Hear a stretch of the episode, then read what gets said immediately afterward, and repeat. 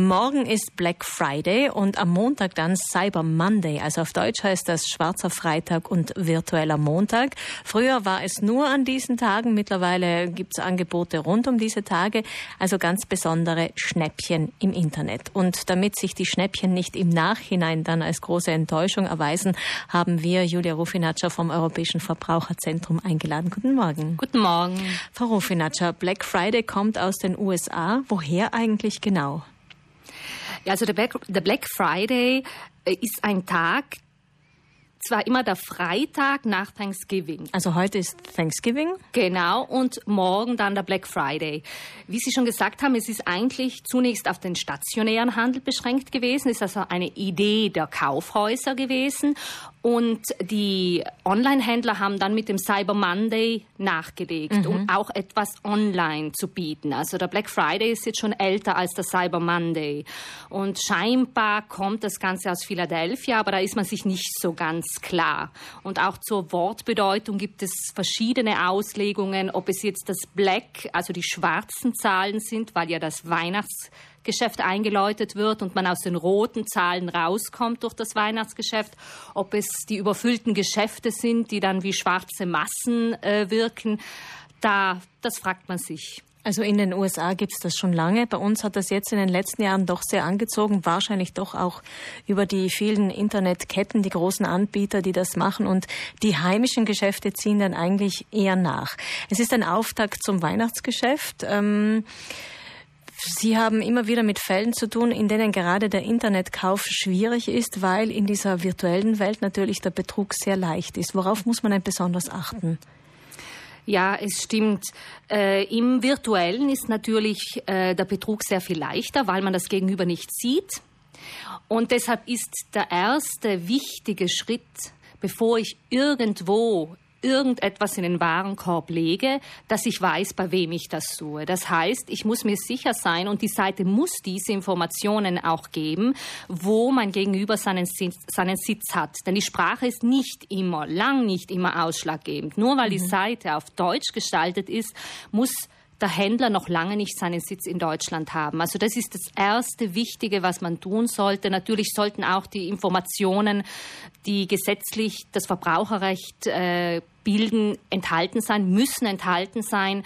Und wenn man da einmal ein rundes Bild hat und man das ab also abhaken kann, dass diese Informationen enthalten sind, dann hat man schon mal eine gute Voraussetzung, dass man auf einer Seite ist, die dann auch das liefert, was man will. Also eine seriöse Seite sollte genau das angeben, wo ist der Sitz und äh, eventuell auch Kontaktdaten, denn das ist ja auch nicht immer gewährt, dass man einfach nur eine Internetadresse hat und nicht einmal eine Telefonnummer, wo man dann anrufen könnte. Genau, zu meiden sind sicherlich Kontaktdaten, die in einem Kontaktformular bestehen. Das heißt, es gibt sehr viele Seiten, äh, die zwar den Link beinhalten, Kontakt oder auch Impressum, und man klickt drauf und was findet man? Ein Kontaktformular. Keine E-Mail-Adresse, keine postalische Adresse, mhm. keine Telefonnummer. Und solche Seiten sind von vornherein zu meiden. Seit 2014 ist der Kauf im Internet europaweit geregelt und das hat mit einem bestimmten Klick zu tun, den man machen muss und der wäre? Ja, seit 2014 äh, gibt es vereinheitlichte Regeln im Internetkauf und da ist es zum Beispiel eine der Regelungen, die sehr wichtig ist und die äh, von Deutschland übernommen wurde, die sogenannte Buttonlösung. Das heißt, bevor ich einen Vertrag abschließe, muss ich eine Schaltfläche berühren, die mm, ganz eindeutig mit den Worten entweder zahlungspflichtig kaufen, jetzt kaufen, jetzt zahlen mhm. gekennzeichnet mhm. ist. Wenn diese Schaltfläche diese Worte nicht beinhaltet, ist rein rechtlich kein gültiger Vertrag zustande gekommen. Und das ist unabhängig von der Zahlung, ganz wichtig. Die Zahlung kann im Nachhinein erfolgen. Aber wenn ich diese Schaltfläche betätigt habe, dann muss ich mir auch bewusst sein, dass ich einen Vertrag abgeschlossen habe. Das heißt, das wäre wie eine Unterschrift unter einen Vertrag, dieser Button, dieses Anklicken von jetzt kaufen. Genau so ist es, weil das ist auch wichtig. Eine Unterschrift braucht es im Online nicht, weil viele sagen uns, ich habe ja nichts unterschrieben. Also das ist ein gültiger Vertrag, der für beide Seiten verpflichtend ist. Jetzt gibt es ja zum Beispiel diese Warenkörbe. Ich könnte jetzt zum Beispiel im Internet irgendwas in einen Warenkorb legen und kann mir das eine Zeit lang noch überlegen, muss nicht am gleichen Tag dann das auch kaufen. Genau so ist es. Der Warenkorb ist noch keine Zahlung, äh, beinhaltet noch keine Kaufverpflichtung. Mhm. Der Warenkorb ist ein Schritt, ein, ein Schritt, der der Zahlung oder beziehungsweise dem Vertrag vorausgeht. Denn bevor ich den Vertrag abschließe, muss ich genau wissen, was ich zahle. Und zwar inklusiv Steuern, inklusiv Lieferkosten. Und die sind ja meist dann im Warenkorb noch nicht immer enthalten. Das heißt, der Warenkorb ist eine vorvertragliche, ein vorvertraglicher Schritt, der dann noch überdacht werden kann. Jetzt rund um den Black Friday und den Cyber Monday, also morgen ist der Black Friday, der Cyber Monday ist dann nach dem Wochenende, wird es wahrscheinlich äh, nicht so lange Angebote geben, dass ich mir das ewig überlegen kann. Da muss man sich wahrscheinlich eher schnell entscheiden. Die Internetanbieter nutzen das natürlich auch, um ihre Magazine zu leeren. Nicht nur die Internetanbieter, sondern auch die Geschäfte. Wie sieht's denn mit dem Rückgaberecht aus, wenn ich zum Beispiel so ein extremes Schnäppchen ergattere, eine digitale Kamera? Es ist ja gerade im digitalen Bereich sehr beliebt. Einen Computer oder ein, ein Smartphone, was auch immer.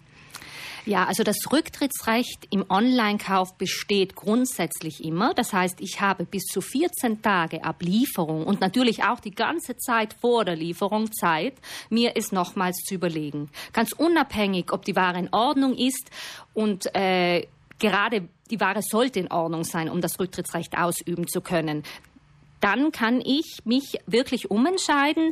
Es werden mir alle Kosten erstattet, auch die ursprünglichen Lieferkosten, die ich gezahlt habe. Im Normalfall muss ich aber damit rechnen, dass ich die Rücksendekosten übernehmen muss. Es gibt aber heutzutage auch sehr viele Plattformen, gerade jetzt wahrscheinlich um den Black Friday rum, die dann eben den kostenlosen äh, die, die, den kostenlosen Rückversand anbieten. Mhm. Wenn die Ware nicht in Ordnung ist?